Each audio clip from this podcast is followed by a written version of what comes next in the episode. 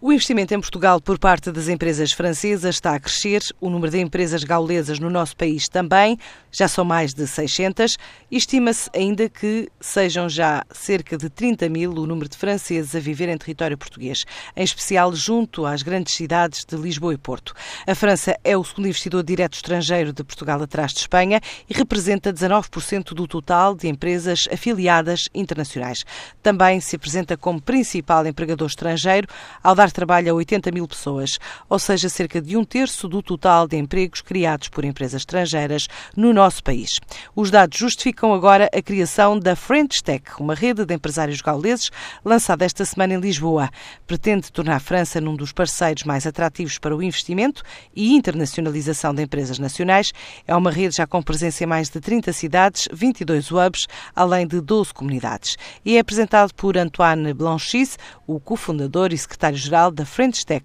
Lisboa. O que interessa é constituir realmente uma rede de empresários, ou seja, aqui podemos trabalhar com uh, as entidades do ecossistema, que seja uh, aceleradores, incubadores, como a Startup Lisboa, como a Startup Portugal também, com, com, com, as, com, os quais já temos contactos, não é? Com os investidores portugueses também, através realmente das redes, da rede local, do ecossistema local, é fazermos chegar a aos empresários portugueses e investidores portugueses uh, às potencialidades de, um, da French Tech. E, e, para nós, os objetivos da French Tech em Portugal é desenvolver sinergias, ou seja, existem investidores uh, uh, franceses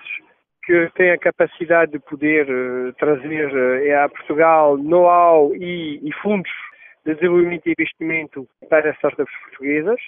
e também um movimento que, para uma startup portuguesa que se quer orientar para o mercado internacional, França acaba por ser um destino muito interessante, até mesmo crucial, porque é um mercado importante, porque uh, muitas grandes empresas francesas estão presentes em todo o mundo,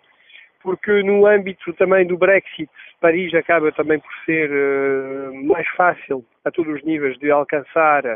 e também de, enfim, de desenvolver e pela proximidade cultural entre os dois países. A French Tech quer ser um hub para as startups portuguesas que desejem crescer a nível externo e confirma que vai estar em novembro na próxima Web Summit de Lisboa. A instalar-se em Portugal está também a plataforma de financiamento imobiliário participativa Housers e é no nosso país que prevê captar 11 mil utilizadores num ano, investir 3 milhões e meio de euros para financiar a compra de 10 a 15 imóveis em Lisboa e no Porto. A empresa confirma que já abriu uma delegação na capital portuguesa para replicar em Portugal o modelo de negócio implantado em Itália, o país onde opera desde maio. A Housers sublinha que já tem 68 mil utilizadores que investiram 32 milhões em 167 imóveis. Esta plataforma diz ter como objetivo alcançar 100 mil utilizadores antes do fim deste ano. Com as rotas da Europa no topo, a transportadora aérea portuguesa TAP registrou o melhor mês de setembro da história ao transportar um total de 1,38 milhões de passageiros, ou seja, mais 220 mil, cerca de 19% que no mesmo período do ano passado.